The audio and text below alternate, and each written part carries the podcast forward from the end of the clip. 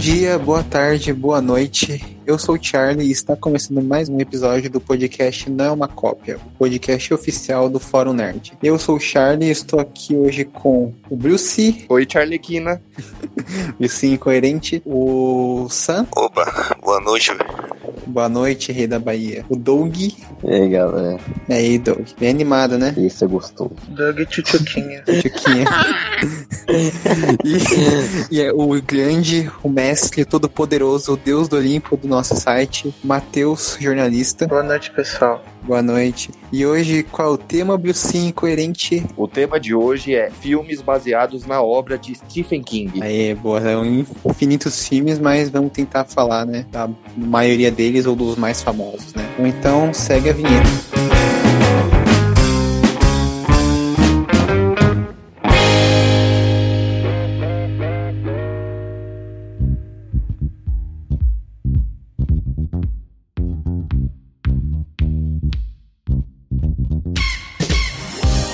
Bom, pessoal, antes de começar, né, só avisar os avisos de sempre, né? Acessarem nosso site, o Fórum Nerd, fórumnerd.com, né, com acento no O, e nos seguir nas nossas redes sociais, né? A gente tem o arroba nerd underline fórum, ouviu o Doug no Twitter e... Entendedores entenderão essa, viu? É, então...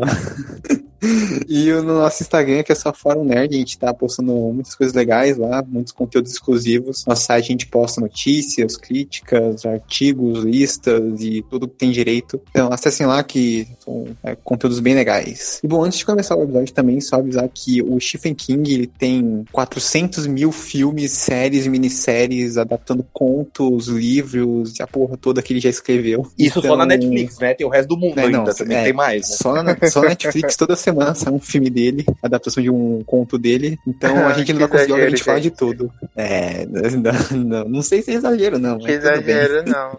Eu acho que ele só tem uns cinco, uns quatro ou cinco projetos atualmente. Uhum. E a gente realmente não vai conseguir falar de todos, né? Então a gente montou uma listinha aqui de alguns filmes uh, interessantes para falar sobre. Então espero que vocês gostem. E vamos começar aqui com a lista com o primeiro que é Carrie a Estranha, um filme que teve várias versões, mas eu não peguei nenhuma específica. E alguém assistiu algum desses filmes da Carrie? Eu assisti o remake de 2013 com a Chloe Grace Moretz e a Julianne Moore. O filme original eu vi algumas cenas do YouTube, mas nunca parei para ver ele todo. Eu assisti o filme original, eu, eu era adolescente, sei lá, devia ter uns 12, 13 anos. Há 70 anos atrás. Ah, uns 85 mais ou menos, né?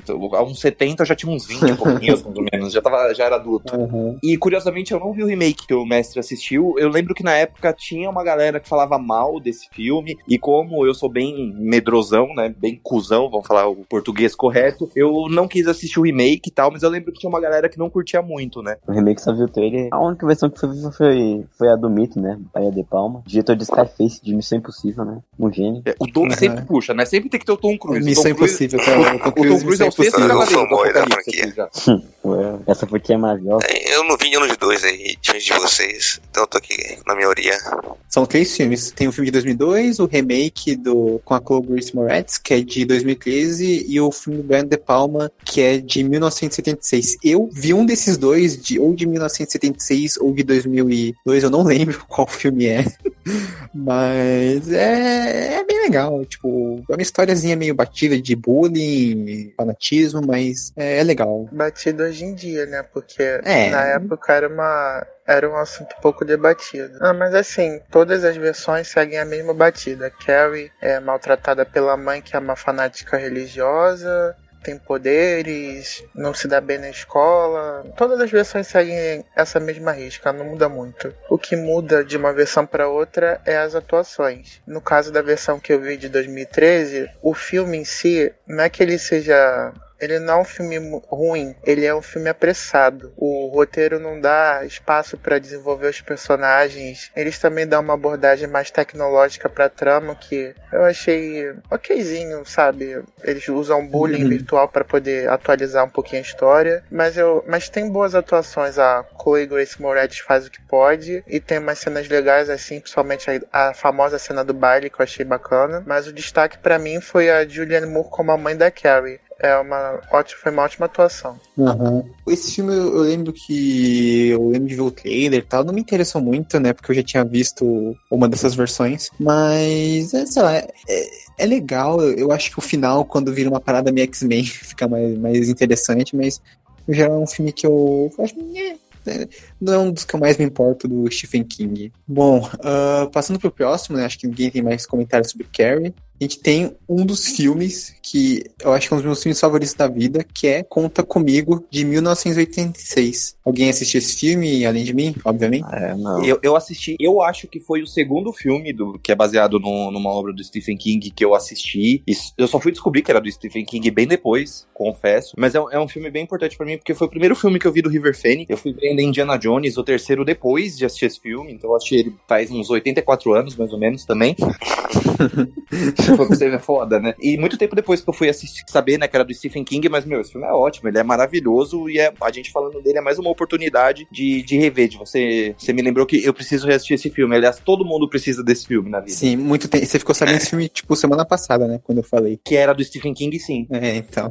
Aí, o Shaders não cultura pro Bruce. É, eu sempre trago cultura pra esse homem, mas esse homem é mal criado. E não, eu te, esse eu filme... Te amo, eu te amo, cara. Aham, uh -huh, sei, sei. Esse filme tem o Corey Feldman também, né, que nos anos 80 ele era o. Ele era. Só fazia esses filmes infantis, né? Tipo Goonies, aquele do, dos vampiros também. Então ele tava em todos esses tipos de filmes. E esse filme, além das atuações que são muito boas, né? Ele é um filme que traz muita melancolia, né? Porque, pra quem não sabe, é a história de quatro amigos, né? Que uh, embarcam numa viagem pra encontrar, tipo, um corpo de um menino morto, né? De uma lenda urbana da cidade. Tava localizada numa floresta. E uh, nessa jornada eles vão conversando, se entendendo e principalmente contando sobre os traumas familiares que eles têm. E acho que a coisa mais chocante, assim, pra mim é o final em que a gente vê eles, ó, spoiler, né, obviamente, em que a gente vê eles no futuro em que eles não são mais amigos, né, e refletindo sobre as, a, eles nunca tiveram amizades tão boas quanto os dessa época. Então, é um filme que eu recomendo muito para todo mundo, né. Alguém mais aqui viu esse filme, além do Bruce de mim? Já, você falou que, falou que é melancólico,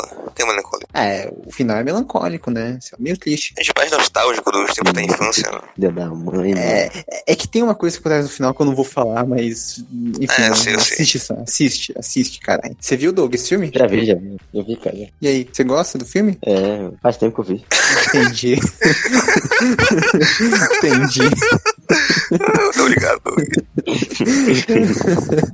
e você, mestre, você assistiu o filme ou não? Não, não. Eu não? não pude assistir por questão de tempo, mas vamos dizer que eu já conheço tudo porque é um filme famoso. Já sei Ai, tudo o que acontece. Esse filme é do Rob Reiner, né? Um diretor que fez, adaptou uhum. outra obra do Stephen King, que a gente vai falar agora, já que ninguém tem mais comentários sobre Conta Comigo, né? Não, mas peraí, se, se eu acho que estivesse aqui, ele ia cantar Stand By Me. É, Stand By Me.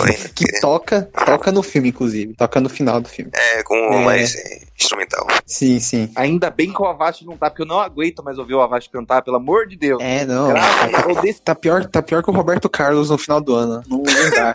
É, mas o Roberto Carlos sabe cantar, pelo menos, né? É, mas porra, todo ano canta. Eu acho que o Avast tá no ramo errado. Em vez de fazer podcast, ele devia ir pro The Voice Brasil. É, mata as pessoas de infarto lá, de raiva, né? O carinho Bowser. Não, mas aí, coitado, ninguém ia virar cadeira pra ele. Vai ficar com dó. Se eu tivesse lá, eu ia dar uma cadeirada no Avast, entendeu?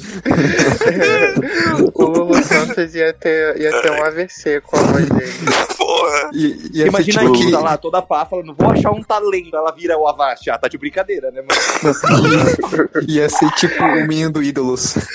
Eu quero ser você. Cara. Vamos pro próximo, vamos. É, bom, como, voltando pro podcast, né? Como eu falei, o Exato. Conta Comigo é do, é do diretor Robert Rayner, né? E outro filme que eles fizeram, que ele fez também, que é uma adaptação do Stephen King, é Louca Obsessão, ou Misery, é, é de 1990. Que, bom, eu sei que aqui muita gente viu e muita gente gosta. Filme foda. Todos. Foda. Eu acho que esse filme tem a melhor personagem escrito pelo Stephen King, né? Que é a New Wickers. É, não sei se é melhor, mas, mestre, você que eu sei que gosta muito desse filme, fala pra gente um pouco sobre a história e por que você acha o filme tão bom.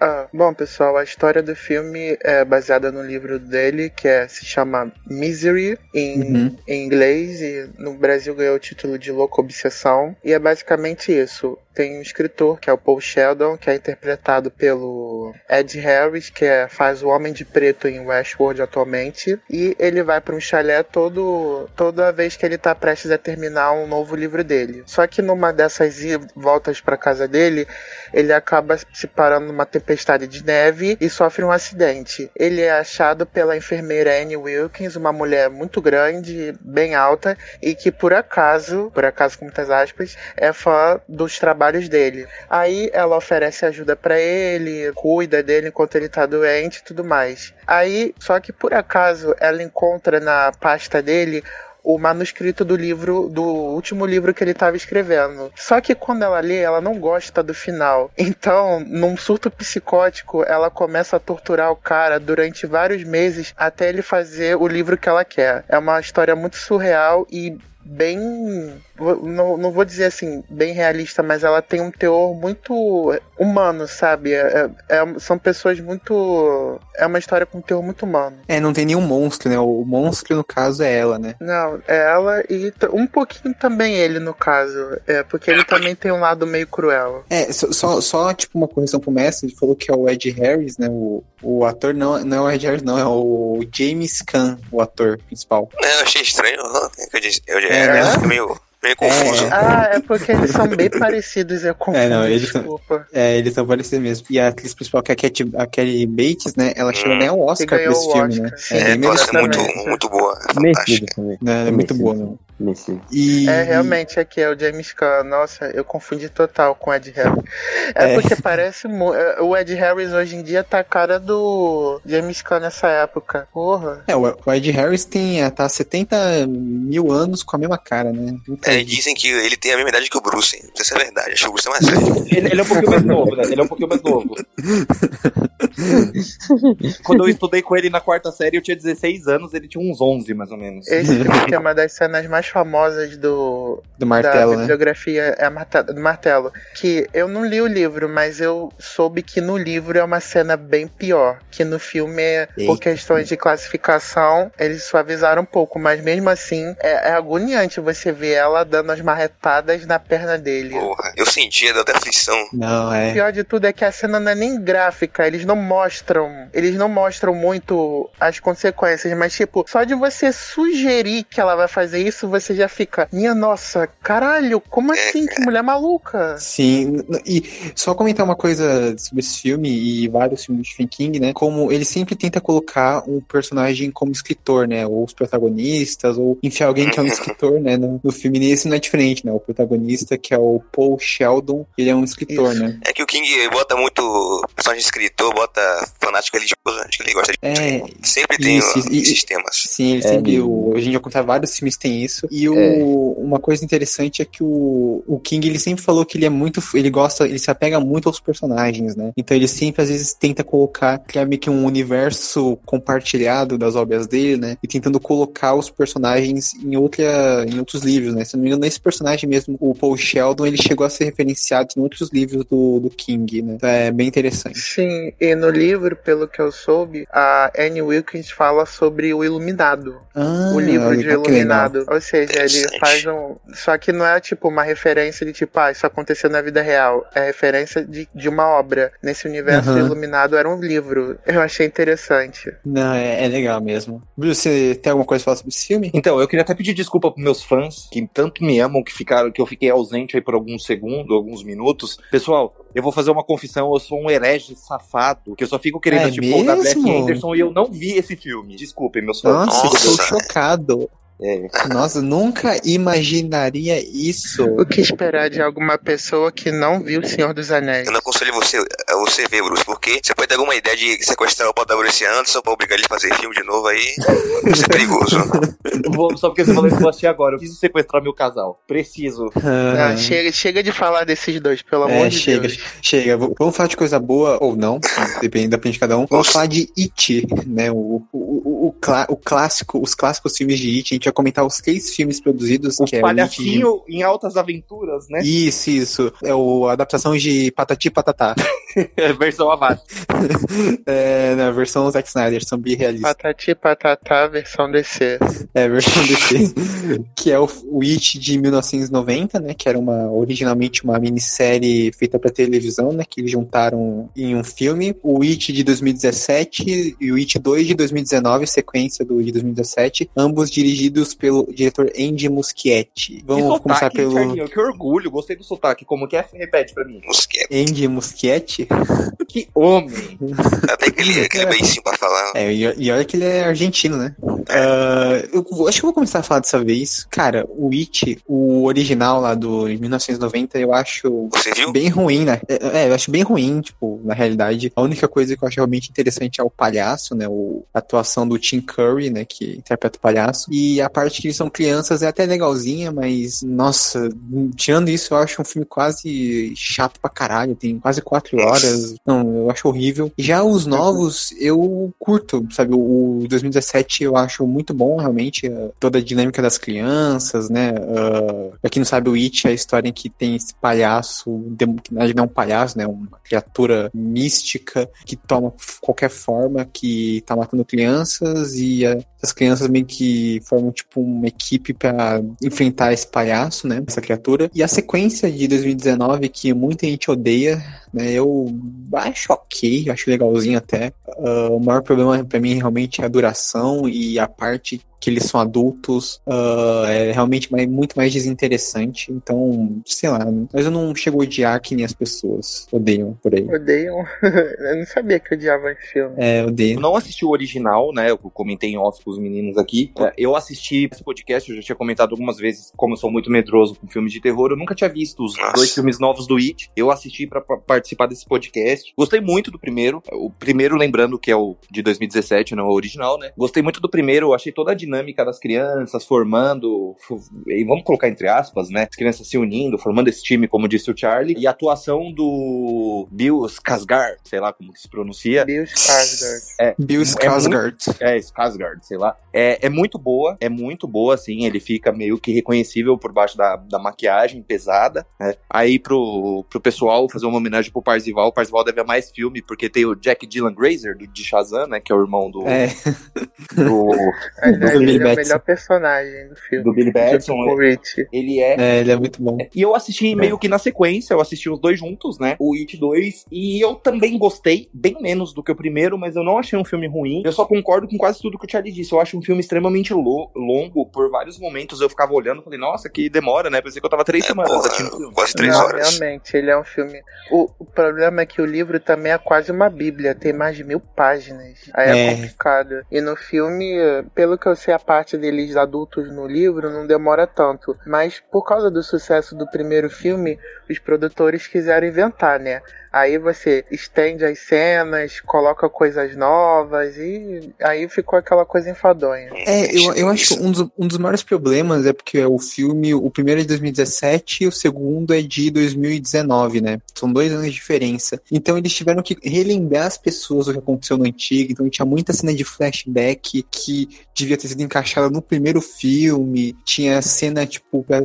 relembrar, né? Tem até alguns furos, porque tem algumas cenas ali que não aparecem no primeiro, e se você levar em conta a montagem que eles fizeram, não faz o menor sentido alguns momentos ali. Principalmente na, sabe, aquela parte no primeiro filme que eles se separam e brigam? Aí você uhum. tem cada um li, li, lidando com suas próprias coisas. Aí nesse filme eles mostram umas cenas a mais daquilo, só que não faz o menor sentido, cronologicamente falando, né? Porque eles nunca parecem ter passado por isso no primeiro filme. Eu acho que foi, é um caso de querer inventar demais. Concordo, concordo. E o, Doug, o que, que você acha do filme? O, o de, eu acho original é, é o que eu falou, não pouco aqui, só para Ah, agora de 2007 ele é um bom filme. É, não, não é aquele filme que dá muito susto, eu acho, pelo menos. É, o, o 2009, é, o, o 19 ele passa longe da susto, né? É um filme de comédia. É, eu, eu me borrei com os dois filmes, mas tudo bem. Eu também não achei nada de comédia. Não, o de 2017 é mais assustador. É. O primeiro de 2017 eu vi no,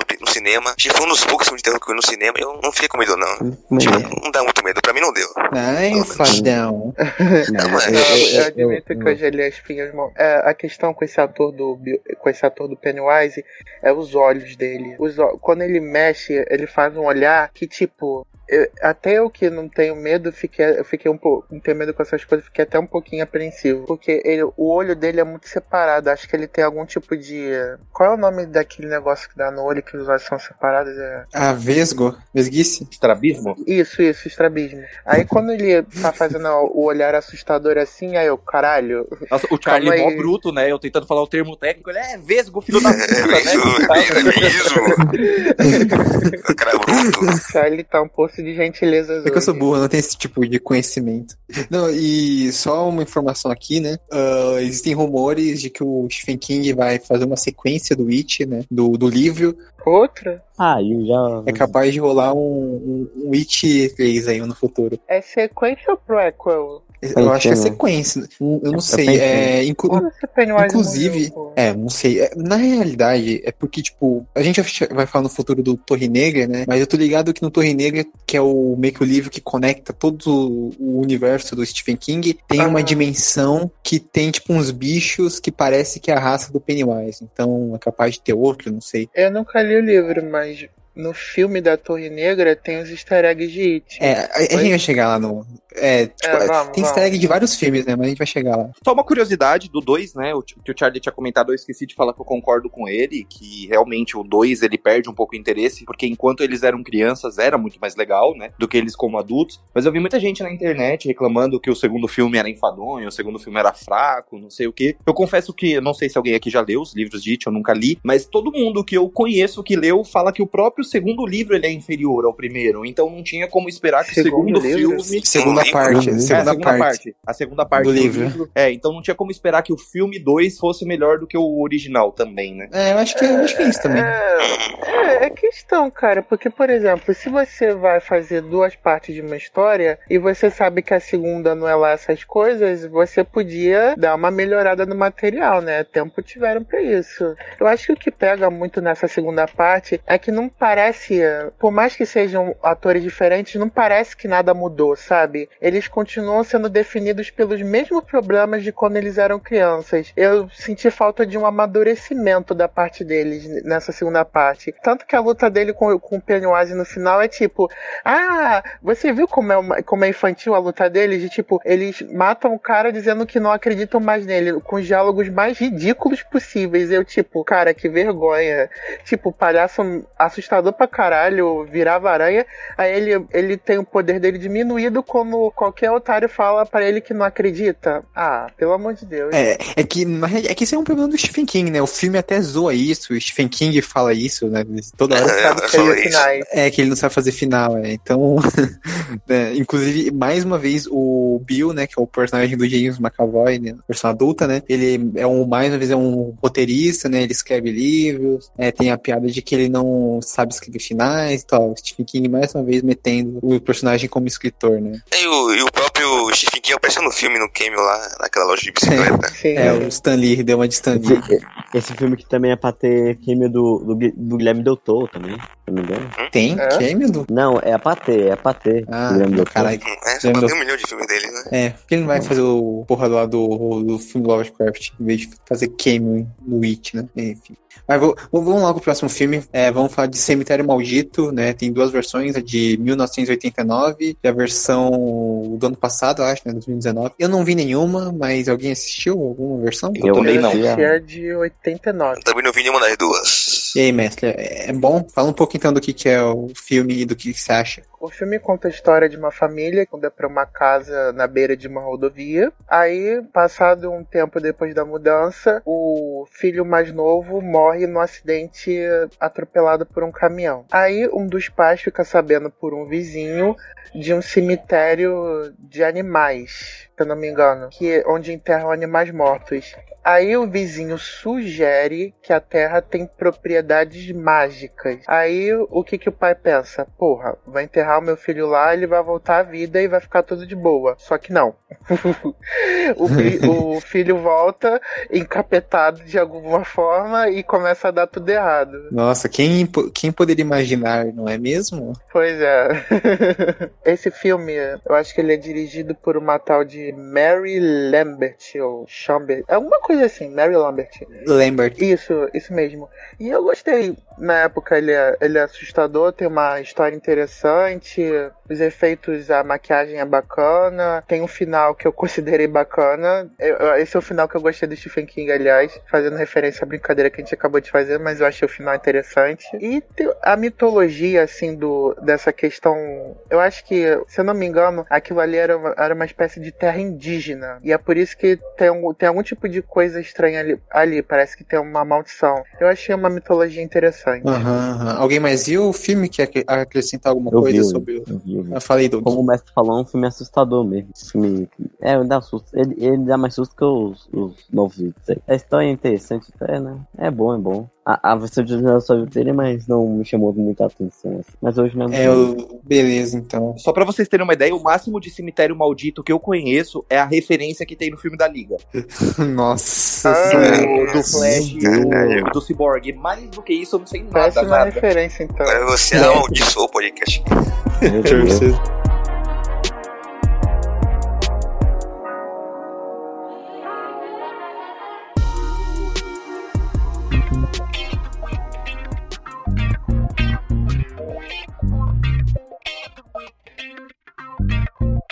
Meu Deus. Vamos partir agora. Agora a gente vai para uma rodada de uh, filmes que, que ninguém viu do Stephen King, né? Quase ninguém viu, que não são tão famosos. A gente vai falar de três, né? O Cujo de 1983, Creep Show de 1982 e Na Hora da Zona Morta de 1983. Começando pelo Cujo, um filme que surpreendentemente muita gente aqui viu.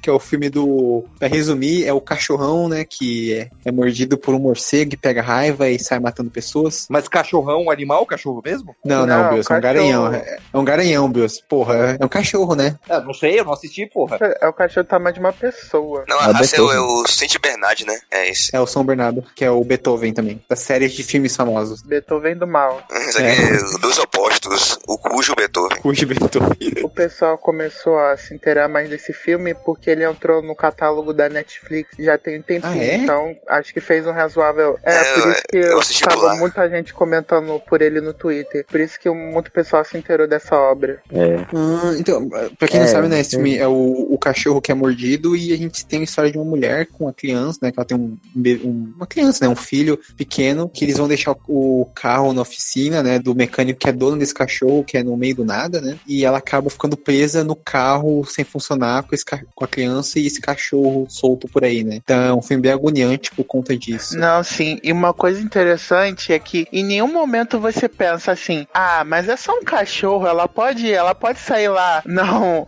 o cachorro é maior do que ela, inclusive. É, é por isso que é uma ameaça tão boa. O cachorro sobe em cima do carro, tenta quebrar o vidro e tudo mais. É, é uma ameaça bem incrível. É, sim, né? e ele tá, você... tá tipo todo maluco, tá tudo vermelho com sangue das pessoas que ele matou. É o olho tá dele bem, tipo, Caralho. Eu concordo com você, é legal mesmo, mas. É, o filme é, praticamente é só a mulher, o filho dela no carro e o cachorro lá. Mas é bom, acho é. que eles conseguem deixar você tenso vindo a situação. Daí pode acontecer na vida sim, real, sim. em, certo, em certo grau, não desse jeito. É, acontece todo dia comigo, né? Esse, esse é o filme que o Parzival mais odeia, porque ele tem fobia de cachorro. É, não, o Parzival no, tem fobia de cachorro, né? Inclusive, esse é o filme para as pessoas que gostam de gato e querem convencer as pessoas a não terem cachorro, só mostrar esse filme porque né, é difícil. Não, mas aí é um conto que enfim, né? Ele é, ele é piada das ideias, então não faz sentido, porque cachorro é o melhor amigo do mundo. É, isso, tem é, isso, É, eu tenho que concordar. Vamos pro próximo filme, então, que é Creep Show, Arrepio do Medo, que é um filme de, é, do George Romero, né? O famoso cineasta de filmes zumbis. O grande George Romero. É, o, o grande. Eu sei que o Sam viu, mas ao, e eu também assisti, mas algum de vocês assistiu também esse filme? Eu também não vi. Ah, que novidade. Não, filme, também não. filme de. Ó, você falou Jorge Romero e filme de zumbi, você, você tá pedindo pra falar de outra coisa, né? Mas não vou falar, eu sou mais forte. se, sou mais forte, não vou falar. Se fosse Zack Snyder, ter visto. Ah, é, ele ter visto. Ah, ok. Ah, tô... A piadinha. Esse filme, só pra quem não sabe, ele na realidade era um projeto do Romero com Stephen King e o Bernie Wrightson, que é um quadrinista, né? Uh, ilustrador, co-criador do Mons do Pântano, enfim, um cara maravilhoso. eu não sabia disso. É, ele, sim, era um, é um quadrinho que eles fizeram juntos e ao mesmo tempo eles estavam desenvolvendo o filme, né? Um projeto paralelo. O Creep Show é basicamente uma história de um garotinho que o pai é meio severo com ele e tal, e é aquela clássica história de narração no melhor estilo, além da imaginação, sabe? Você tem um narrador que é uma caveira que começa começa todo episódio narrando uma, uma história e tudo mais. E nisso é uma caveira narrando, é, acho que são cinco contos, né? Cinco histórias pra esse garotinho. E como toda antologia, né? Tem, tem histórias que são mais ou menos, tem histórias que são legais, né? E nessa aqui, eu acho que é o único destaque é que tem um, uns nomes legais no elenco, né? O Ed Harris, por exemplo, o Messi falou mas antes, mas nesse, o Ed Harris está numa dessas histórias. O Stephen King atua numa das histórias, né? Que é um fazendeiro, mas é sei lá, é um filme meio mais ou menos. É, é, acho que ele consegue, de forma efetiva, colocar toda a iconografia e o visual daqueles quadrinhos pulp de terror, contos da cripta. É. Então, nessa parte, achei legal, pelo menos todo o visual consegue remeter esse, esse gênero literário. As transições de história é como se fosse um quadrinho, né? Vira meio animação. Isso, isso é bem legal, isso é bem legal. Isso, isso, isso é muito bom. Uh, e tem uma história que é bem legal, que é do. que é um, eles acham. É uma escola, né? Que eles acham uma, um buraco numa parede e encontram, tipo, um baú lá dentro, uma caixa enorme, trancada, e eles tentam, tipo, abrir essa caixa e quando eles abrem tem a porra de um lobisomem lá dentro, que é bem assustador, inclusive. Não. Clássico. E é, é, e é muito legal, porque o lobisomem, tipo, mata as pessoas e, tipo, ele volta pra caixa. Muito assustador, mas é, a história é, é bem legal. É, inclusive, eu acho que essa é a única história realmente boa mesmo e assustadora, mas as outras são bem esquecíveis. Eu achei hoje o mais nojento que da Baratas, que, tipo... É. Ah, é, essa eu achei meio foda-se também, mas... É. Uh, eu, eu, gostei também daquela que tem um serial killer que mata um casal na, na praia, né? Que ele coloca eles, enterra ah, eles na praia e eles são sufocados pela maré, né? E aí eles voltam meio com os zumbis e matam o cara. É, é bem, bem, bem interessante, né? O é, a maioria dos contos, assim, é mais... São legalzinhos, não são nada espetacular, mas é. dá pra entreter como terror. É, é um bom passatempo, né? E vamos pro próximo filme, né? Que é Na Hora da Zona Morta, que é um filme dirigido pelo David Cronenberg, né? O famoso diretor da Mosca, enfim. É, alguém assistiu esse filme além de mim do Sam? Não, eu não vi mais. Eu vi a sinopse que é outro filme de escritor, né? Ou não? Uh, não, ele é professor. Não, não, é um professor. Caralho, Doug, você tá foda hoje. aqui não tem, é, aqui não tem decotinho, né? Ele... Não, mas Exato, aí, ele, aí não quer saber disso, não. Eu confundi, mas eu sei que o Kyle vai se casar, ele entra em coma, né?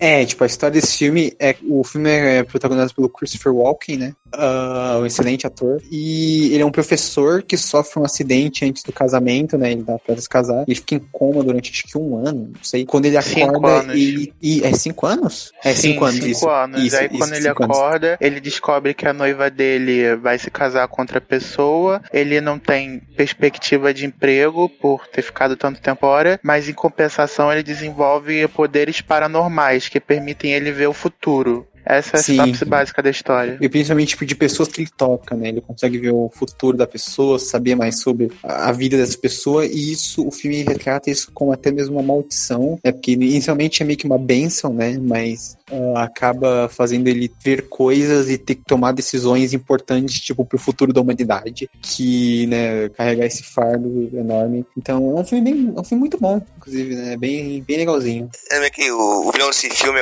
é interpretado pelo Martin Sheen, que também interpreta do vilão, né, que é no outro filme, A Incendiária. O Martin é, Sheen? É, o Martin, ele é o candidato a presidente. Aham, uhum, do final do filme. É, isso. Caralho, não sabia que ele... Alguém mais viu esse filme além de Minução e o Mestre, aparentemente? Eu, eu nunca vi também. Ah, outra surpresa do Bruce. Nossa, que novidade. É, é novidade. Bruce vai ser o vilão desse episódio. É. Não, agora Bruce, Bruce, vai lá e uma pizza, Bruce. Eu, eu, Белорусский. Apesar, apesar, que eu, apesar que eu preciso ser o vilão de um, porque eu sempre sou o herói, puta, né? é foda. Ah, meu ego é, sim, gente sabe. Meu ego já tá herói, né? É como dizem, né? Todo vilão é o herói segundo a própria história. Não, é, eu, eu sou o herói mesmo. Só que meu ego tá tão inflado que eu preciso já diminuir um pouquinho ele. Aham, sim. Sim. O grande vilão. Beleza, Bruce. É, é, inclusive, esse filme é interessante porque o Stephen King ele conseguiu atrair vários diretores bons, né? Pra adaptar os filmes dele, né? O Kubrick, o Cronenberg, né? O Baia de Palma. O Baia de Palma. É o Baia de Palma, né? Então, tipo, esse filme, por exemplo, cara, é um conto que é pouquíssimo famoso do Stephen King, mas mesmo assim, pô, o David Cronenberg adaptou esse conto. Então é bem interessante isso. Vamos pro próximo Sim. filme? Sim, vamos. Vamos que é um filme agora, uh, pulando agora pra 1999. Uh, teve um, um, diretor muito famoso, que é o Frank Darabont. Sim, falando Darabont.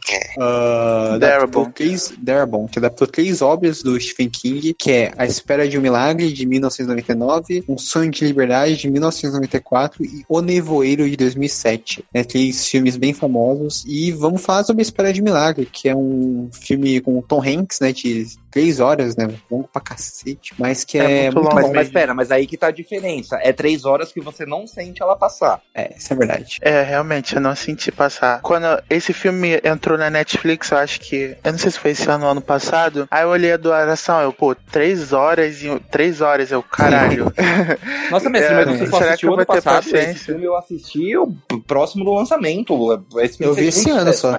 Eu vi esse é? ano só esse filme. Nossa, eu... é, desculpa, esqueci que eu tenho 98 anos, né? Perdão, desculpa, perdão. Desculpa se eu não sou um cinéfilo cult, tá? Não, desculpa. Não, é idoso, né? É que eu tenho 98 anos, né? É, então. Isso, cara. Não, mas assim, eu, eu, três horas de filme você não sente, porque a história é envolvente, sabe? E é um dos poucos filmes do Stephen King, que, da, das obras dele, que não tem um elemento de horror em abundância, ele é mais um drama. Sim, sim, bem emocionante, inclusive. Cara, Ó, agora, filme... agora, agora é minha vez de trazer um pouquinho de cultura pra esse podcast podcast, senhores, por favor, porque o tio Bruce vai falar agora. O, o tio é, velho, né? O tio velho. Eu, assisti, eu assisti esse. Curiosamente, eu assisti esse filme. É um dos meus filmes favoritos da vida. É, top 10, com certeza. Só que eu descobri que era de Stephen King quando a gente decidiu lançar esse podcast, né? Quando eu, eu falei, né, semana quando passada. Você falou, oh, que, eu surpresa, falei, pô, eu não sei se eu já assisti algum filme de Stephen King e tal. Aí você falou, pô, aí você passou uma lista, eu falei, caralho, a espera de um milagre é dele? Aí você falou, é, tal, enfim. Sabia, Cara, o filme ele é maravilhoso, ele fez um sucesso absurdo na época de lançamento dele. É aquele filme que você, meu, meu nobre amigo, quer chorão. É um filme feito especialmente para você, que é para você chorar, que é pra você se sentir mal mesmo, você ficar. Porque Inclusive, desse... eu não chorei, só bizarro. É, o Charlie só. Ah, olha só, o cara Vocês sabem, né? Vocês ouviram o episódio da semana passada. O Charlie só chora com o sanduíche de ovo da Arlequina. Ah, é. Oh, é o. Ele só chora com, com, com um pouco. E como, como, eu falei, como eu falei no podcast da animação dos 90, não chora o filme. É com a desgraça de pôr um pouco, ele chora, né? Mas é ah, Ele chora com um espinho sacudo, né? Que legal. Seu sujo. Então, mas esse, esse filme sem spoiler, né? Se tiver alguma alma que não viu, eu não vou dar nenhum spoiler, mas ele tem um bichinho muito carismático chamado Mr. Jingles. Você já deve ter ouvido falar desse, desse nome também. É carismático aonde? Mr. Jingles. Um ah, não vai falar mal do Mr. Jingles agora também, né? Eu também, é só um rato, caralho. Não, não, não. Que Nossa, Bruce, eu tava achando que você ia falar do personagem que cura as pessoas, você vai falar do rato? Porra. Não, calma, eu tô é, do Mr. Então. primeiro. Não é que ele, ele é fã da Disney, gosta do Mickey Mouse, né? Chama Mickey Mouse. Caralho, eu, eu, não tô acreditando nisso. E esse filme é, é, Mike Clark Duncan, né? O ator? É ele mesmo? Isso. É, esse mesmo. O Mike Clark Duncan faz um dos papéis principais, né? Ele é um co-protagonista. É o John Coffey. Coffey. É, o John Coffey ele é um dos protagonistas junto do Tom Cruise. Eu tô com o Doug na cabeça. Tá falando Tom, né? Tom Hanks. Tom é, Hanks. Tom Hanks. E esse, esse filme é maravilhoso. Ele fez muito sucesso na época de lançamento. Ele é de 1999, se eu não estiver enganado. É, eu assisti três vezes. E ele fez um sucesso absoluto, absoluto. E, cara, se você não assistiu, você tá vivendo errado. Vai assistir esse filme que é obrigatório é pra qualquer fã de cinema. Peraí, você percebe que o Lúcio é velho quando ele repete que o filme fez sucesso quatro vezes. É, então, sucesso absoluto quatro vezes. o, no, o, nome disso é Alzheimer. Esse é um dos filmes mais bem avaliados de todos os tempos no, M, no IMDB. Tá, sim, acho sim. que é o 4.5 ou 4.6 na avaliação, que é uma das mais altas do site. Figura sempre na lista dos melhores filmes, dos filmes essenciais para você assistir. Cara, não tenho o que dizer sobre esse filme. É, é bom, é bom e ponto, vai ver. É bom e ponto. Ele é um filme que se ele não é nota 10, ele, o mínimo ele é 9,9. É, eu dei 9,5. É 10 sim, porra. Não, eu digo, se tiver alguém que vai falar, ah, não é 10, então é 9,9. 9,5 é nota baixa pra ele. É, concordo, concordo. O Charlie até calou a boca. Não, é, é que eu dei 9 filme. É que eu dei 9 pra esse filme. Mas o Sam, o, o Sam Rockwell né, nesse filme e é um personagem bem interessante, Opa. que faz um psicopata bem, bem legal. Né? É, um, é um filme, é um filme bom, né? E vocês notam que o Tom Cruise tá em quase todas as produções Tom marcantes dos anos. É Tom tá, Cruise. Tá, Ai, Doug, tudo sua Doug, tudo sua culpa, porra. O Tom Hanks tá em várias produções marcantes do, dos anos 90. Forrest Gump, O Resgate do Soldado Ryan, Espera de Milagre. O cara manda muito bem. Filadélfia, que é ótimo. Né? Exatamente. É, o filme é muito bom. Eu tinha um DVD dele aqui em casa, tinha uma coleção dele. Eu tinha ele, é, Onde os Facos não TV, e mais eu perdi os dois, porque eu sou vivo, entendeu? Acabou. É, é eu, eu, acho que até minha mãe tinha um DVD desse filme, que esse filme é bem, bem popular. Inclusive, né, o, o Bruce, que é basicamente o personagem do Tom Hanks, né, que esse filme que envelhece na hora de envelhecer. Pô, Cara, não, não, peraí, né? do, do Tom Hanks tem uma punição ali. Eu não sou punido porque eu sou perfeito. Uhum. Olha só o assim, ego inflado. É, o ego inflado tá foda. Eu preciso desinflar esse ego. A sua punição é assistir os filmes do Paul S. Anderson. Isso não é punição, isso é prazer. Partindo pro próximo filme, né? Já falando do filme aqui da Arabon. Tá bom, cala a boca, fã do, cala a boca, fã do Paul Caralho, agora tá, tá foda, hein? Meu Deus. É, partindo tá pro foda. próximo filme, né? É Um Sonho de Liberdade, que é 1994, do Frank Darabont ah. também, que é um filme que, agora eu vou ser meio polêmico, é um não, dos não, filmes não, mais... Não, não, não. calma, calma, calma. É um dos filmes oh, mais, tipo... Antes de você falar, Charlie, pessoal, ó, prestem atenção que o vilão desse episódio tá começando, tá? Vai lá, Charlie. tá bom. Tô com medo agora. Esse é um dos mais bem avaliados do IMDB, é um dos filmes mais bem falados da história, né? Eu acho esse filme muito foda. Muito foda mesmo. Uh, mas. Embora eu, embora eu já tenha visto com spoiler. Porém. Mas, caralho. Eita, fodeu. Ser o filme mais bem avaliado do IMDB? Não, né, caralho? Tipo, é, então, outro dia tava tendo uma treta no Letterboxd, que é uma rede social de filmes é, americana, né? Que tinha muita gente reclamando, por exemplo, do Alto da Compadecida ter uma nota maior do que o Sonho de Liberdade, que isso era um absurdo. Eu pensei, é, mas sei lá, não, não sei se são filmes tão diferentes assim de qualidade. Mas... Então, só pra tirar uma dúvida, você falando, você deu 9 pra Espera de um Milagre, é isso? Isso. E pra Um Sonho de Liberdade? 9. 9. E pra Ave de Rapina? é, sabia. Sabia. Não, não, e pra Aves de Rapina? Não, eu preciso saber, eu quero saber, é sério. Não é eu dei 8. Quanto você deu pra Aves de Rapina? 8, porra. Ah, vai tomar no seu Eu dei 8, porra. Toma cu, cara. Já, já... Eu, eu tô puto. Pessoal, valeu, eu não participo mais desse podcast. Ai, tá bom, tá bom, isso tá bom. Eu quero, eu quero falar Charlie aqui que ele tá me, tá me entristecendo e tá fazendo concordar com o Bruce, algo que é inimaginável. Tamo junto. agora.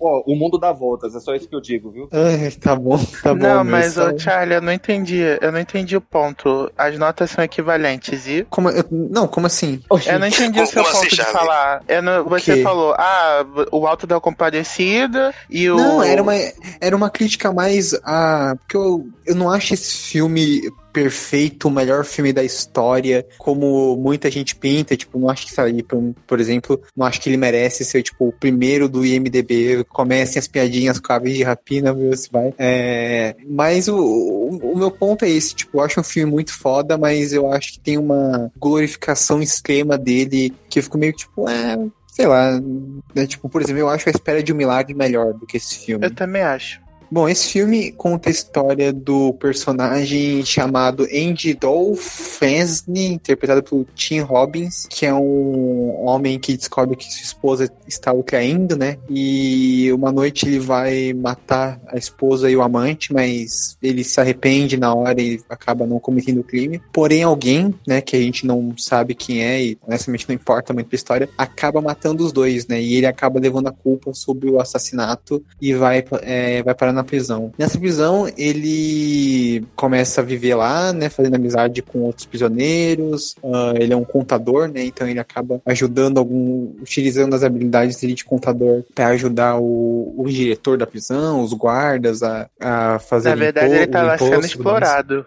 Ah, sim, sim, eu, eu ajudando entre aspas, né. E eu não sei se eu falo spoiler do filme, mas porra, o pôster do filme é isso.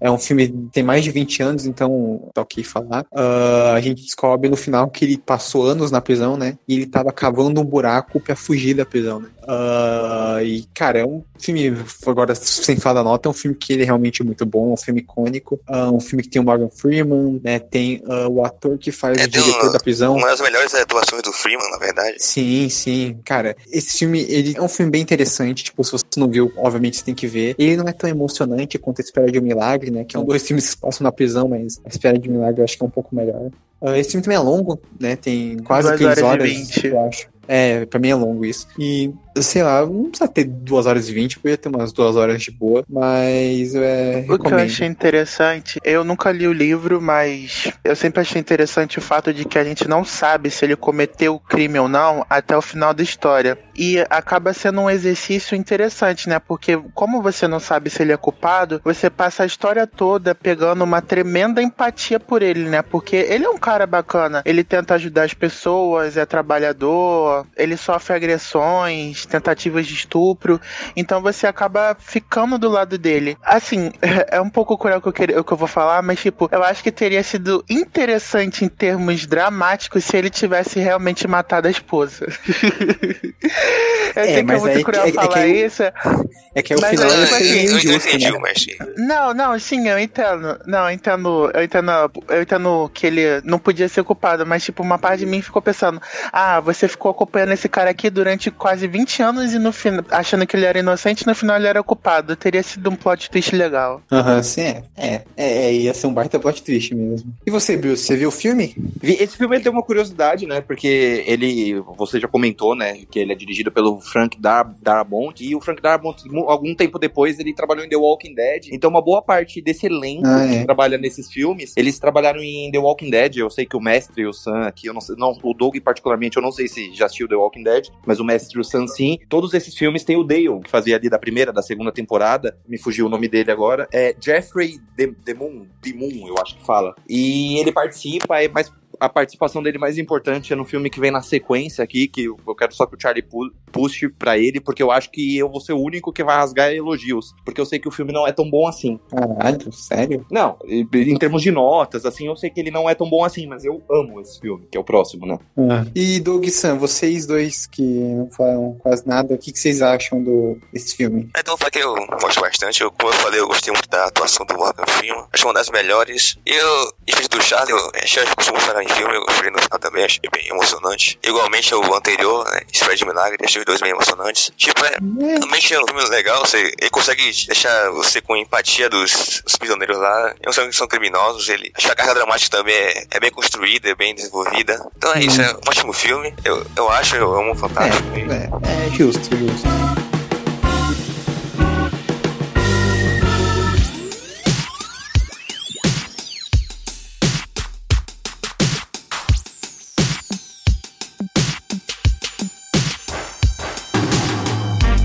Vamos pro próximo filme então, que é também do Frank Darabont, né? Uh, o Nevoeiro de 2007, que, cara, esse filme é muito bom, assim. Uh, eu, pelo menos, adoro. Eu não sei se o que deixa esse filme interessante é o filme em si ou se é o final. É, o final, final desse é... filme eu considero um dos melhores finais de filme, tranquilamente. Não sei se de todos os tempos, mas pelo menos vai, de, do, dos anos 2000 pra cá, é, com sobras, eu acho que, se não é o, é um dos melhores finais. É aquele final que você fala, caralho, não acredito. É, né? é um dos mais ele, ele tem um, um impacto chocante, mas além do momento chocante, você se choca depois que tem esse momento chocante também. Eu não sei se, se dá para explicar, porque eles são dois acontecimentos em seguida.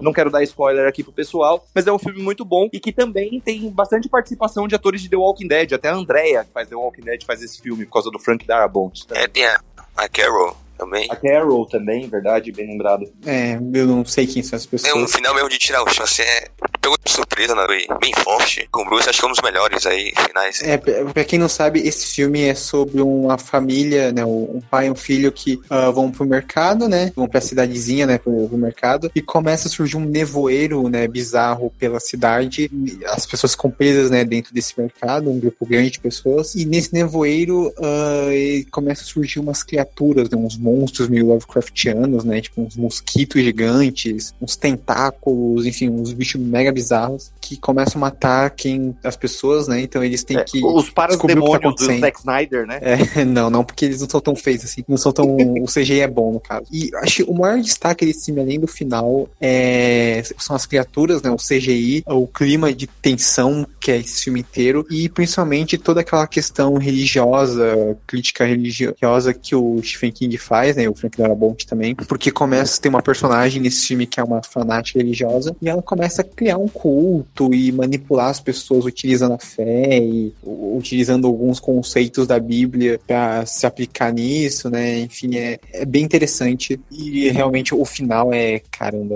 é destruidor, assim. É um final que se termina e fica tipo, mano, Como assim, cara? Uma curiosidade é que esse filme é protagonizado pelo Thomas Jane, que foi o primeiro cara a fazer o Justiceiro nos cinemas. Eu gosto dele, é um bom ator. É, ele fez o, um filme que a gente vai comentar no, também do Stephen King, que é 1922, né? Ele é um bom ator. Sim, esse é ótimo também. E você, Doug, você viu esse filme? Eu vi, eu vi, eu vi. E o é que, um, que, você acha? Não, não, basicamente mesmo conheço pessoas que criticam tanto o final do filme quanto o final do livro. É, o, o final do filme. Nossa, o final do filme eu acho muito bom, né? Não... Bom, vamos pro próximo filme então. Uh, agora voltar no tempo, né? Uh, um filme de 1983, que é Christine, o Carro Assassino. um filme do John Carpenter. Alguém viu esse filme? O que vocês acham desse filme? Eu confesso que eu não vi, então vou ficar mais em off aqui. Nossa, sério, Bruce? Não vi esse. Nossa. É mas uma surpresa eu também vi que não Charlie. É. Oh, não, assim, eu, eu vi tudo. Mas sabe, mas sabe qual é a diferença minha do Charlie? É que eu só critico as coisas que eu vi. Eu não falo mal do que eu não vi, porque não é possível. Ah, é, sim, agora você, quer jogar, você quer jogar isso, você quer usar isso pra me transformar no vilão, né, Bruce? Não, já, Entendi, já é Bruce. É não, não vai já funcionar, é. Bruce. Você. Já? Não adianta, Bruce. A sua incoerência já fez você ser o vilão desse episódio. Que decidiu o povo.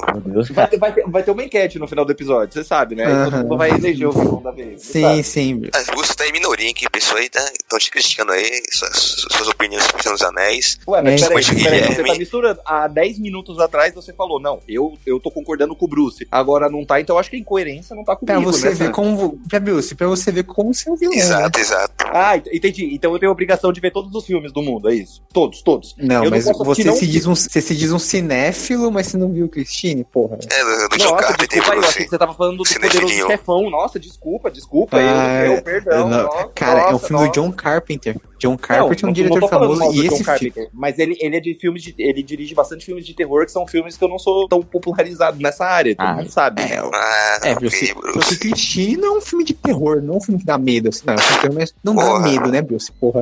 Ah, eu, você, eu, eu, eu, é cagão. saber se dá medo, eu preciso assistir. Eu não assisti pra ver. Charlie que é cagão viu. Ah, tá. O Charlie tá querendo jogar vilanice pra mim, mas não vai conseguir. Uh. Tem, não, mas, mas, mas Bruce, eu achei difícil um, um filme sobre um carro assassino ser assustador. Então, é um cara, esse filme, dando a sinopse do filme, é, a gente acompanha esse carro, que é um carro amaldiçoado, né? Uh, e ele tem vida própria. E de dois jovens, né? Uh, um deles acaba com esse cara é um, é um Plymouth Furry 1957 vermelho, né? E um dos jovens e um, um, jovem chamado Arnie Cunningham, ele compra ele consegue comprar esse carro, né, que todo ferrado, ele repara o carro e tal e começa a ter aquela velha mudança de atitude, né? Ele deixa meio de ser um nerd e vira meio que com quase um bad boy, né? Só que como ele é um nerd, né, ele acaba sofrendo bullying e várias coisas acontecendo e o carro começa a criar meio que um um afeto por ele, né? E começa a ajudar ele a resolver os problemas, né? Então, cara, esse filme, eu lembro quando eu fui ver, eu fiquei tipo, mano, cara, assassino, cara, que Sabia, porra é essa? Tipo, o filme, esse filme deve ser uma bosta. Só que o filme é surpreendentemente muito bom, tipo, bem legal. E o, o,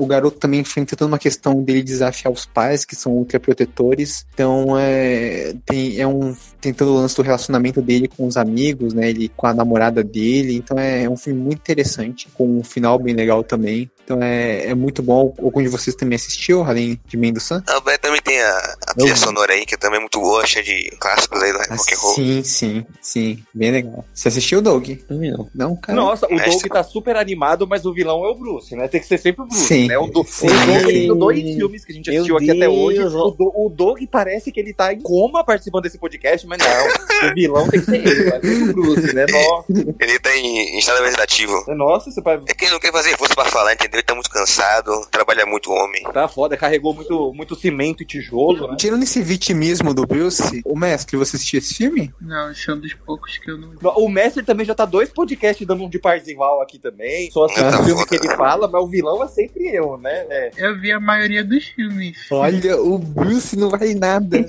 tá querendo me, me vilanizar, esse vagabundo. Oh, pera aí, eu vou falar mal do Bruce que o Bruce tá não falando de mim, então eu tô até feliz. Tava ontem me reclamando, fazendo crítica a minha, tava até triste aqui. É porque você viu todos os filmes, né, Sam? É porque você viu todos os filmes, né, Sam? Se você é, não tiver visto. de casa. Se você não tiver visto nenhum filme, ele vai falar, mas o vilão é o Sam, porque não viu tal filme. Não, não mas, mas, mas, mas, mas o Charlie são dois puxa-saco um do outro. Você pode ver. O que um faz, o outro faz também. Nossa, da, da, eu não dou um mês pro, pro Sam virar fanboy da Arlequina também. Tenha certeza. Tudo, os dois ficam. Bruce, mas, então eles vão mas, o Charlie gosta do Snyder, né, Bruce? Eles vão Mas ele já é fã da Anne do, do Tom Holland. Mas ele já é fã da Anne do Tom Holland. Não, o Sam, quando ele entrou no site, nossa, ele era super fã. Ele era Marvete, era tudo isso. Agora, olha o que aconteceu com o Sam. Ele critica ah, o Tom Holland, critica o John Watts. É, é, é, Quem é você acha que fez lavagem cerebral no menino? Eu não quero Ô, dizer, mas é você, vai, você vai escrever um livro contando como sua vida é difícil? Contando esse não, caso? Meu, meu, ego tá muito, meu ego tá muito inflado. Uma curiosidade sobre esse filme que eu pesquisei é que parece que o John Carter não queria fazer o filme. Ele fez meio que por questões de dinheiro, porque o último filme dele, que é o aquele O Enigma de Outro Mundo, apesar de ser um ótimo filme, ele não foi muito bem nas bilheterias. Então ele decidiu apostar num, na obra do King para ver se ele conseguia emplacar algum sucesso. É, nossa. As contas, né? É, e olha que ele fez um filme bom, né? É, também achei. É, então vale a pena. Já que, então vamos pro próximo. É, tá aí na, uma recomendação, pra vocês verem. Assim, sim, o É um excelente filme, fica a recomendação. Inclusive, uh, Billy Mandy tem um episódio muito bom que é baseado nisso, que é um triciclo mágico que tem vida. É, assista também, Billy Mandy, que é muito bom. Mas partindo para dois filmes agora muito famosos, né? É um clássico do cinema que é O Iluminado, de 1980, e Doutor Sono, que é a sequência, né? De 2019. Fala do Iluminado, o filme do Stanley Kubrick. Acho que não precisa falar sinopse, né? Porque todo é mundo gênio, sabe. É é, todo mundo conhece. É, um filme do gênio. Exato.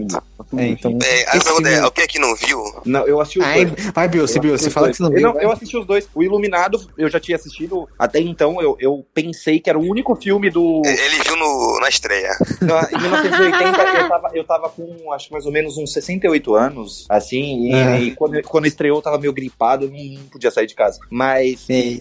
a- Até então era o único filme que eu pensava que eu tinha visto do Stephen King, porque eu não sabia de vários outros, né, que a gente já comentou aí antes. E eu sempre gostei muito desse filme, eu acho que foi um dos primeiros filmes que eu vi com o Jack Nicholson, né, que é o personagem principal da trama. E o Dr. Sono eu vi para esse podcast, a sequência, porque eu lembro que o Dr. Sono é de 2018, se eu não estiver enganado. 2019. Passado, 2019? Acabei de falar. De, de 2019 e Ah. a gente e muito e ele meio que não deu certo na bilheteria, flopou, e tal. Então tinha uma galera com o pé atrás, mas na época eu já queria assistir porque eu sou fã do Iluminado e tem um ator que eu gosto muito, né, que é o Ian McGregor. McGregor. É, que o Charlie gosta mais do que eu, né, por motivos de vocês sabem qual. Ah, é, mas tá eu gosto muito também.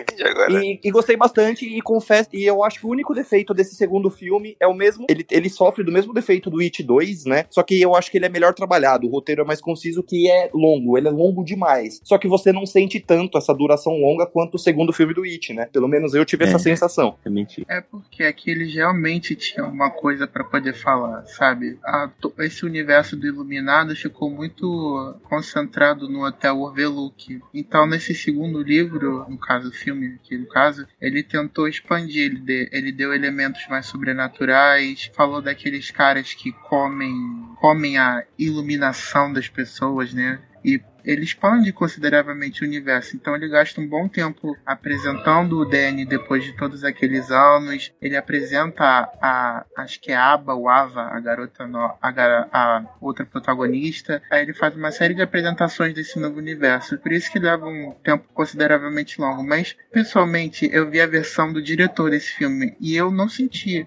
o tempo passar. Eu fiquei bem engajado na história. É, eu também. O Iluminado é um filme clássico, né? Não tenho o que dizer. É um filme nota 10 mesmo do, do Kubrick. Como sempre, né? O personagem principal é um escritor, né? O personagem do Jack Nicholson. Escritor com aspas, no caso. É, é. Ele quer, até um ele fato quer curioso. ser. Ele, ele não é um escritor renomado como Paul Sheldon em Louca Obsessão. Ele quer ser um escritor. Ah, é daí sim, sim. A frustração, a frustração dele. É que o Mestre falou do Overlock e o Overlock vai ganhar uma série, né? Do- É, eu ia falar isso depois. Vai ganhar o, o Overlook vai ganhar uma série pra HBO Max com É, produção é, do é, J.J. Abrams. é tipo o Bates Motel, é? É, vai ser acho que Eu vi muita contos no gente hotel. criticando, eu, eu, eu vi muita gente criticando, mas pode render uma série legal, pô. É, não, pode, pode ser legal, pode ser legal. Cada história é tipo uma antologia, uma, uma antologia. Um... É, não, essa série pode ser legal. Tipo, é, cada episódio é, um, um, conto de terror no hotel com um fantasma, né? Explicar aqueles fantasmas que existem no hotel. Pode ser legal, né? É, e se cada temporada for antológica ou contar uma história diferente, pode ser legal, né? Igual, uhum. igual, a, igual a American Horror Story faz. Sim, tem, previ tem previsão de estreia essa série ou só não, foi anunciada? Não, não. Só não, foi anunciada. Só anunciada? É. Não, bem, já que, já que o assunto é o Hotel Overlook, é o Stephen King não gostou muito do filme Iluminado, porque no livro eu é não li é mais. Bom, né? É porque é muito bom, né? É aquele muito bom. Não, porque no é livro o Hotel Overlook é, é, é, o vilão do, do, Eu não li, mas é o que diz é, tipo... que o Hotel Overlook é o vilão do livro. Aí o Stephen King, ele. O Kubrick, ele dizia um pouco mais. O vilão verdadeiro é o Torrance. Então o Stephen King não gosta por causa disso, que ele tirou o tom sobrenatural do hotel. É, não, não só isso, tipo assim, eu, eu gosto. Eu, eu, eu, gosto, eu, eu entendo porque o Stephen King não gosta, porque no filme, o Jack Torrance, né, ele é muito. Desde o início ele é meio cuzão, né? No, nos livros, pelo que eu sei, ele é um cara muito bom, né? Ele é muito amoroso, ele ama o filho, ele ama a esposa. E o principal lance é porque o Stephen King teve muito problema com o alcoolismo, né? E tanto o Doutor Sono quanto o, o livro do Iluminado, o que faz o personagem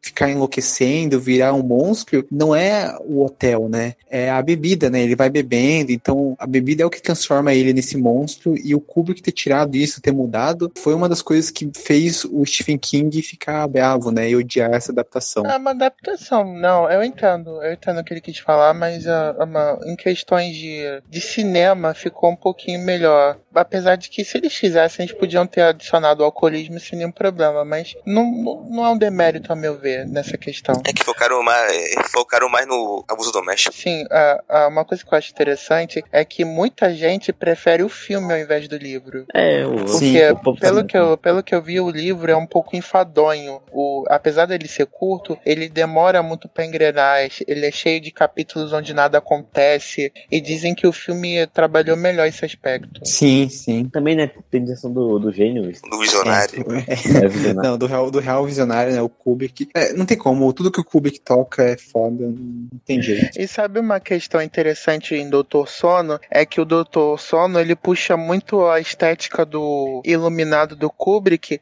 mas ele escala outros atores para os papéis que foram feitos Jack desse filme. Uhum, é, o Jack é. Torrance não é o Jack Nicholson, a, a mãe do Danny é feita por outra mulher. As cenas são feitas shot por shot igualzinho you ao Iluminado, mas eles não usam cenas do filme em si, eles fizeram uma nova versão. Eu achei isso curioso. É, eu acho que é. só a cena do ele, o Mike Flanagan, né, que é o diretor do Dr. Sono, ele falou que a única cena que eles usaram do filme antigo foi a do elevador, né, a clássica cena do, do, do elevador abrindo que tem o sangue, né. É, sim, mas, sim, eu acho que é, é essa, o resto o... é tudo eles fizeram de novo. Sim, é, é refizeram, sim. E é muito bom, inclusive, o Dr. Sono, é, como o Bruce falou, muita gente não deu chance, mas é um excelente filme de verdade. É um filme uh, até um pouco verdade, mais de ação. Eu acho que esse filme, esse filme fracassou porque a Warner, a Warner não fez o marketing legal dele. É. É, é porque, é porque eu lembro de.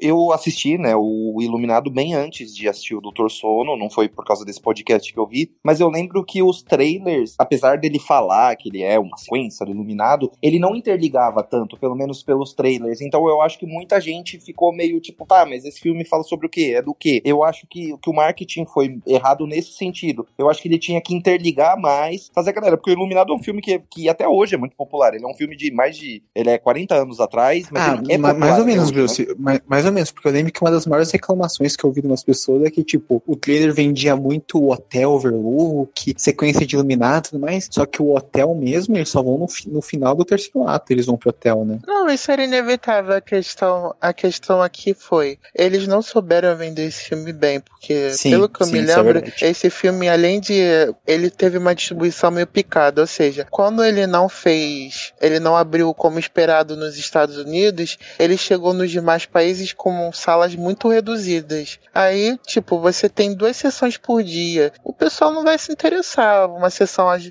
às duas e outra às nove da noite pouca gente vai ver. A promoção desse filme foi muito equivocada. Bom, então, uh, passando pro próximo filme aqui, tem um filme que, mais uma vez, só eu e o Sam assistimos. É um filme bem mais ou menos, na realidade. É, é até ok. Até legalzinho, que é o, uh, o Aprendiz de 1998, dirigido pelo execrável Ben Singer. Execrável. É, execrável. Um cara, um cara que até que é um diretor bom, mas é um babaca, lixo na vida real. Pois é, pois é. mas... é. É, pois é, mas uh, além de Mendes, algum de vocês viram? Sim. Não. Eu conheço de nome só, nunca vi. Não, mestre, o nome que você conhece é do Roberto Justus, mestre. É, o programa do Roberto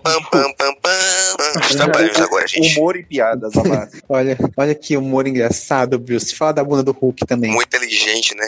Sempre, always. Esse filme, ele tem o, Sir Ian McKellen, né, que conta a história de um garoto chamado Brad, é, um garoto, como é que é o nome dele? Chamado Todd Bolden, interpretado Brad Renfrew, que descobre que um, um senhorzinho, né, ele é um, da cidade dele, ele era um nazista, né, que matou milhares de judeus nos campos de concentração, e utiliza isso como uma chantagem com esse senhorzinho para ouvir as histórias da época dele e tal. Uh, é um filme que ele é bem legal, sabe? Eu acho que ele é um pouco longo demais. O que realmente eu acho interessante é o final, que é um final bem chocante e bem frenético, mas que acabou não fazendo muito sucesso, né? E você, sei o que você acha? Não, o filme surpreendeu. Eu não achei que seria tão bom quanto, quanto eu percebi. Uhum. Não, grande destaque mesmo é a atuação do Ian McKellen como oficial lá nazista. Ainda mais aquela cena dele fazendo a marcha, que é incrível, ainda mais a direção e a edição, que uhum. o garoto, o Todd, o nome dele, né, manda ele uhum. fazer, retratar igualzinho como eles faziam, como eles marchavam. Sim, e é, é, isso, é um é filme bem legal, achei um filme foda. É, é, bem legalzinho, embora é um filme do Ben Singer, né? Uh...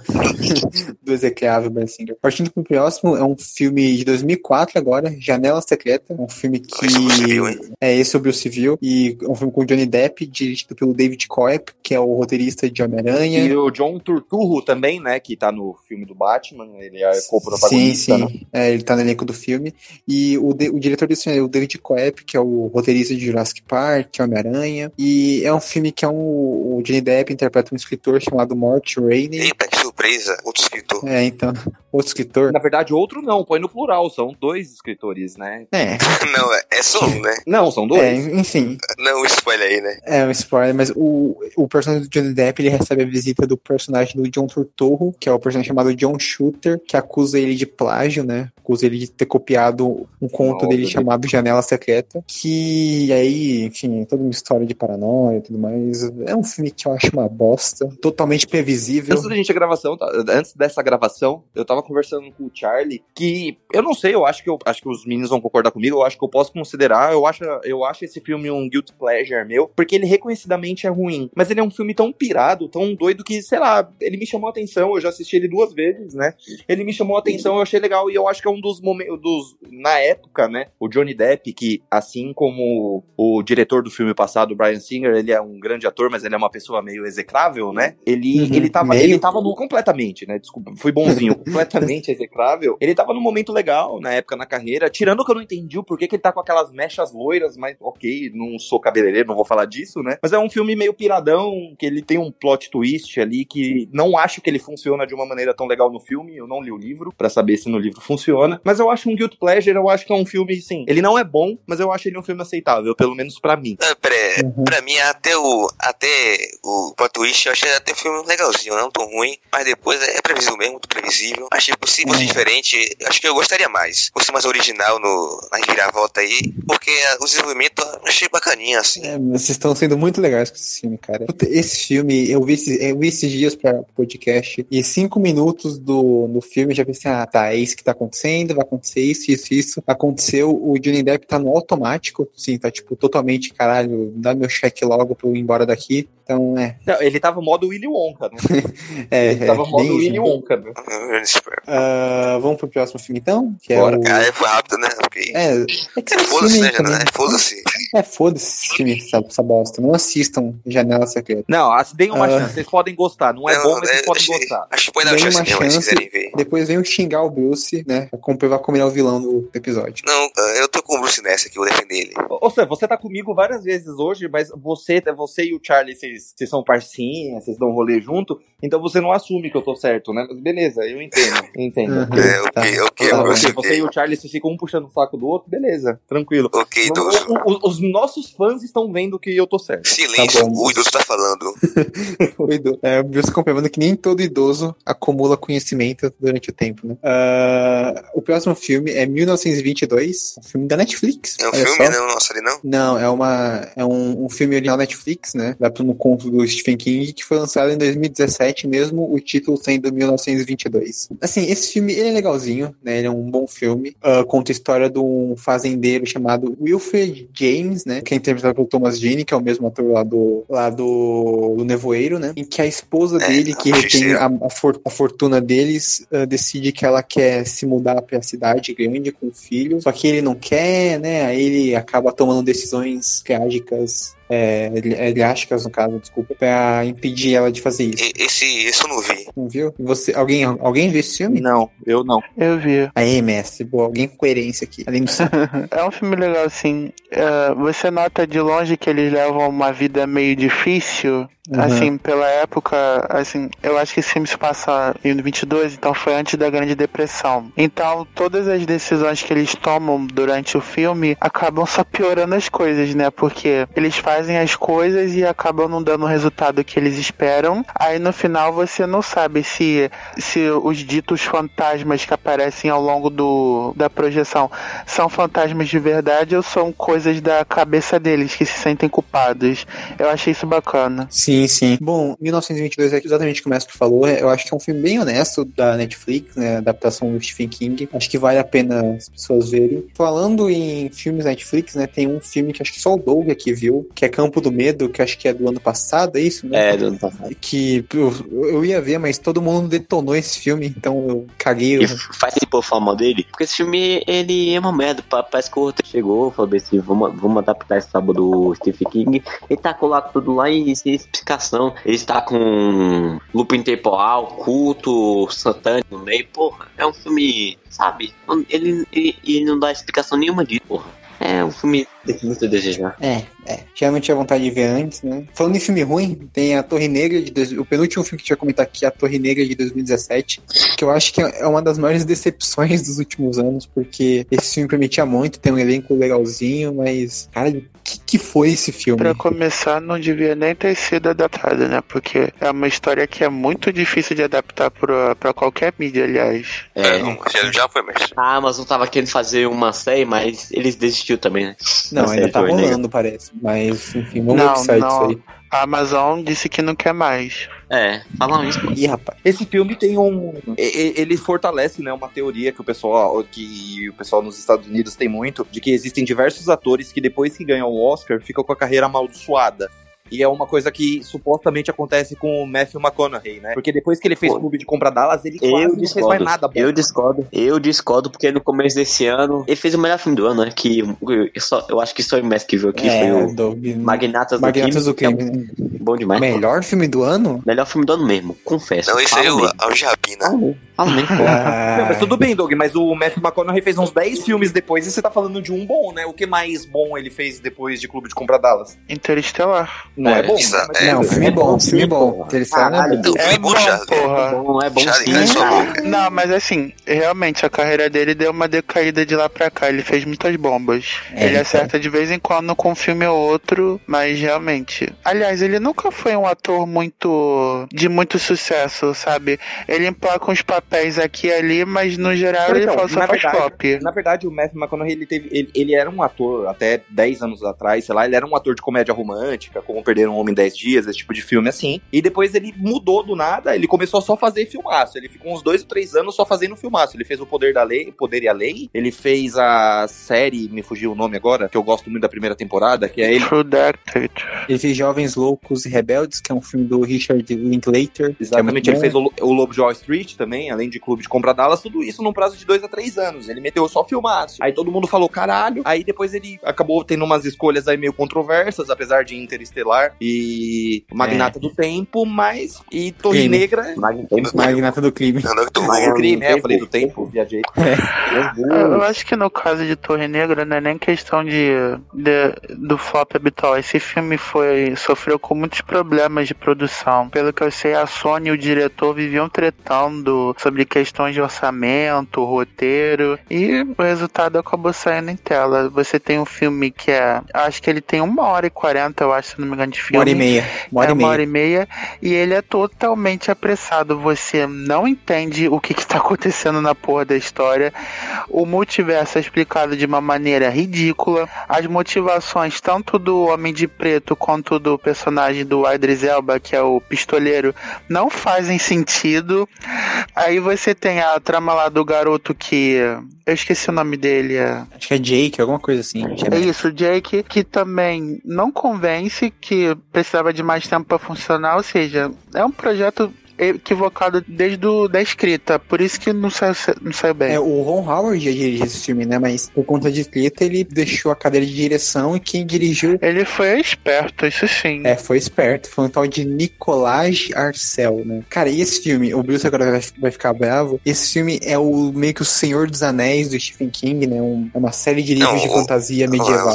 Não, eu não vou é. ficar bravo, eu vou ficar feliz você falando isso, porque vocês estão metendo um pau no filme e falando que ele é o Senhor dos Anéis, eu concordo plenamente. Filme Mas é só é, né? Brincadeira, brincadeira. Mas não seria boa, né? A gente tá falando da adaptação, não da obra original. Não, mas eu tô falando da adaptação, é, ninguém aqui lê o livro. É, o, esse livro, inclusive, o Stephen King fala que é um livro meio, uma, meio viajado dele, né? Uma série de livros que ele fez quando ele era meio adolescente e tudo mais, num período de transição. Então, por isso que é mega viajadão assim. Uh, e, teoricamente, ele conecta todos os as obras do Stephen King, né? Uh, do multiverso e tudo mais. Ganha uma adaptação do quadrinhos da, é, tipo, é, inclusive a Marvel lançou uma adaptação em quadrinhos, né, pra esse, dessa obra dele. Né? Sim, né? tem até um easter egg de It nesse filme do da Torre Negra. Acho que aparece o parque de diversões do onde Pennywise trabalhava e tudo mais. Tem o, o Hotel Overlook que aparece também numa tem um psicólogo, tem uma hora que o molequinho lá tá no psicólogo, né, e tem uma foto, um porta-retratos com a foto do hotel. Tem o, o cachorro lá do Cujo aparece também. Uh, enfim, é, enfim, é, é, é, meio triste porque. É meio triste porque, né, o filme é uma bosta e podia, tipo, ser algo realmente. Mas é, ele. Mas sabe, ele pode até ser ruim em termos de história, mas ele tem uma produção caprichada, sabia? Eu achei os é, efeitos visuais bacanas, a, a, cinematografia é muito boa, a fotografia das cenas é, é, é, sensacional, na minha opinião. Sei lá, acho que a, se tivesse dado um jeito. É, as lutas são bacanas. Se tivesse dado um, um roteiro melhor, talvez tivesse saído um filme no mínimo decente. Engraçado é que a adaptação que não precisa de, muito, de muita hora dá errado e a adaptação que precisa de muita hora dá errado. Ah? Hã? Que? não, eu, eu, sei, eu, eu entendi. É, você, você quis dizer que o filme não. precisava de mais tempo, né? Eu acho que o problema não é nem a adaptação, o formato que eles escolheram. É, esse filme tem uma premissa que precisa de muito tempo. Acho que nem no cinema caberia para poder adaptar. Tinha que ser uma série mesmo. É. É. Que é. o projeto com a, com a Amazon não, não, não foi pra frente. Não, só sei que quando o filme acabou, fica aliviado. Porque, cara. É, eu fiquei um pouco triste porque eu honestamente tinha esperança pra esse filme. E olha que além do, do, do Idris Elba e do, da, e do Matthew Cogan, também tem a Kate Winnick, né? Que faz a mãe do menino. Não sei se você sabe disso. Do Vikings, né? Nossa, é... quanta empolgação pra essa informação, meu Deus. É, é, obrigado. Muitíssima, não poderia Sabe? viver sem ela. Essa curiosidade aí. Tá bom, vilão, tá bom no podcast. Nossa, Doug. É que o pessoal tem um fetiche danado com essa atriz por causa do. por causa do, do canário negro. Isso é, mesmo. É. O pessoal fica forçando ela como canário o tempo todo. Aí toda vez que falam nessa atriz é por causa disso. É, tem 40 anos. Ela, é, é bonita. Eu honestamente eu lembro de ter visto Vikings alguns episódios eu achei a atuação dela normal. Então. Ela é só enfim. bonita. Charles é machista. Ela é só bonita. É, machista, é, não, não valoriza a capacidade da mulher. Charlie é machista, uh -huh, Sim, sim. Vamos pro último filme agora, que é Jogo Perigoso de 2017. Outro filme do Mike Flanagan e pra Netflix, que honestamente eu acho que é um dos melhores eh, filmes do adaptações do Stephen King, né? Uh, é um filme que a gente tem a história de um casal, né? Uh, um casal de certa idade, né? Não, não, não, não são idosos, coroas, mas... já são coroas. É, não, é, né? Não, eu sou idoso. Isso, tipo o Bills. Tipo, é, tipo não, assim, a história, a história basicamente é assim, é um casal que um casal vai passar, vai tentar reacender a chama do relacionamento num, num Nossa, mestre, numa cabana. Tentar reacender a chama. outra coisa, apimentar relações, ok.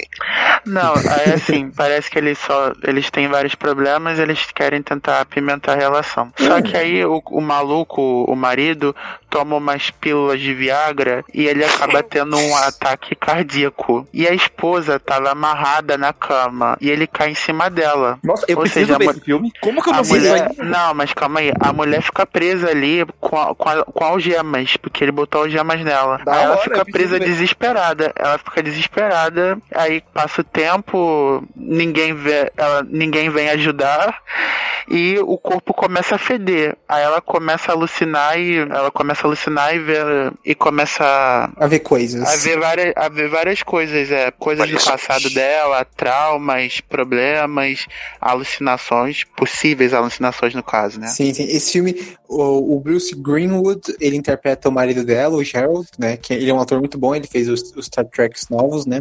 E Sim. a Jessie é a interpretada pela Carla Gugino, que é, uma, que é uma excelente atriz, né? E, Muito cara, subestimada. Sim, sim, ela merecia mais atenção. Cara, esse filme é maravilhoso, assim. Ele é tenso pra cacete, assim. Você fica, tipo, o cara, o filme inteiro tava, tipo, eu tava, sabe, tremendo, assim, de tensão. E, assim, o Bruce falou que ele quer ver esse filme. Bruce, só pra avisar, assim, dica de cagão pra cagão, tá? Esse filme, até a metade, ele é suave, tá ligado? Ele é, não tem nada. Só que aí o Stephen King, na metade do filme, decide meter um diabo nesse filme. Ah, eu sei, eu, eu lembro, Mas a figura, cara, configura de não, diabo cara, é um, é um cara, basicamente é um, é um cara gigante careca. É muito assustador. É, eu, sei, que, é, não, eu tava vendo ah, cara, você não dá não, medo não, não porra. Não, dá não, medo dá, dá medo. Sua raça tiver... Peraí, peraí, peraí, eu fico com o Charlie aqui. Não, eu fico eu também. Eu fiquei até, cara, caguei com o cara. Não, a figura é tensa, mas não dá esse medo todo, não. Ah, Messi, mas você fala isso, mas você não tem medo, né? Você não entende o que a gente eu passa. Odio, inclusive, eu odio o que fizeram com, com esse personagem no final. Sim, é. É, é exatamente, eu não gostei. Ah, assim, eu achei. Quando eu vi, eu não gostei, mas depois eu comecei a pensar um pouco. Eu até achei uma sacada interessante, né? Mas. Achei viajada demais, cara. Pô, é, forçado. Era, é uma história, é uma história que tinha um pé um pouco mais realista. Aí botou, botar essa reviravolta deixou tudo meio estranho. Você perdeu um pouco do sentido da trama, sabe? É, eu acho que era, é, é uma coincidência gigantesca isso, essa figura, né? Coincidência não, conveniência, no caso. É, conveniência, é, coincidência, mas que eu acho que acaba uh, tendo. Porque, assim, honestamente, ela, aquela personagem nunca ia sobreviver nessa uma situação dessa, né? Ela, se fosse mais realista, ela teria morrido, né? Uh, mas ela consegue. Não, ela, porque, por exemplo, a jornada dela ao longo do filme é ela vai revivendo cada momento da vida dela, desde a infância, casamento, família e ela é uma história de empoderamento inclusive e ela sempre estava num papel submisso de vítima, de esposa complacente e ela consegue sobreviver àquela situação justamente não sendo compla não complacente, entendeu?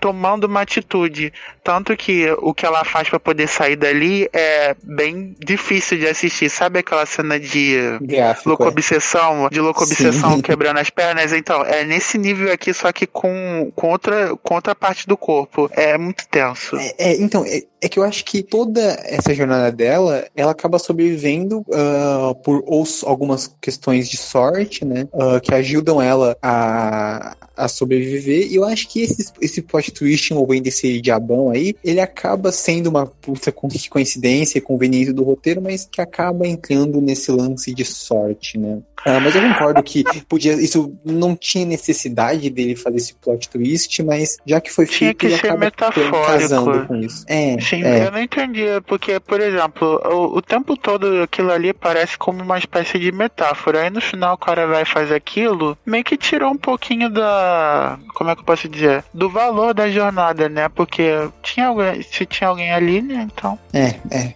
Inclusive, esse diabão, ele é interpretado pelo mesmo ator que interpretou o gigante em Twin Peaks. Então, quem viu Twin Peaks é uma pessoa de cultura, sabe de eu tô falando.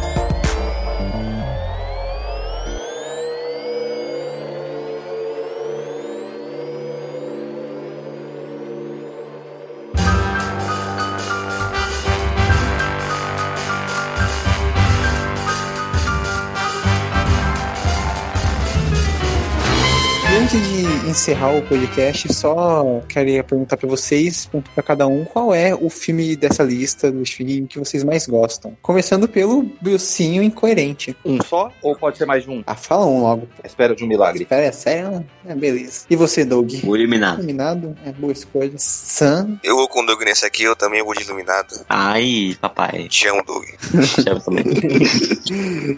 Meu Deus. No podcast não. Deixa pra mais tarde. Vocês olha o ciúme, olha o ciúme. Olha o ciúme. Você tá Pode vir também, ah, falou, falou, falou vilão, falou, vilão, falou vilão. E você, mestre? Meu favorito é Louco Obsessão. Louco Obsessão, olha só. É, eu fiquei muito em dúvida entre Louco Obsessão, uh, Jogo Perigoso, Conta Comigo, mas eu acho que Conta Comigo é um dos filmes, assim, que uh, acabou e mais mexeu comigo. Eu não chorei e tal, mas eu fiquei, tipo, bem, bem reflexivo é, no final do filme. Você é machão, né? Sim. Ah, eu acho não. uma coisa interessante no, no Stephen King é que por mais que ele seja conhecido como o cara que faz livros de terror, ele tem outros livros de temática diferentes que são tão bem sucedidos quanto, né? Conta Comigo é uma história de amadurecimento, A Espera de um Milagre é um drama sobre racismo, com elementos sobrenaturais, é, It já é uma coisa mais espacial, ou seja, ele navega por vários gêneros, é, ele não é um escritor limitado. Sim, sim, ele é um ótimo escritor. Sim, é um ótimo escritor, faz vários gêneros e quem sabe daqui a uns dois anos, mais ou menos, tem obras, adaptações dele suficientes novas pra gente fazer um novo podcast, né?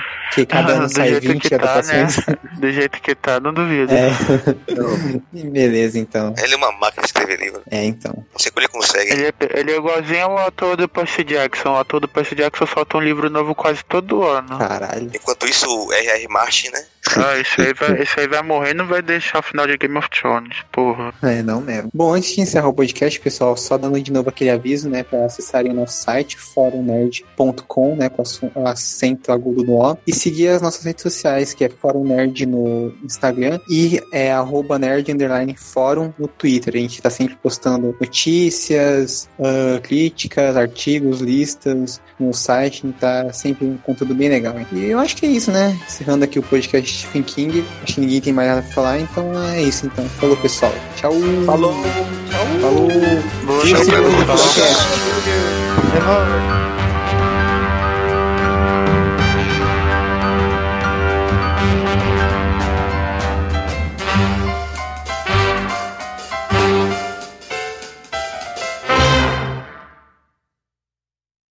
Este podcast foi editado por Léo Oliveira.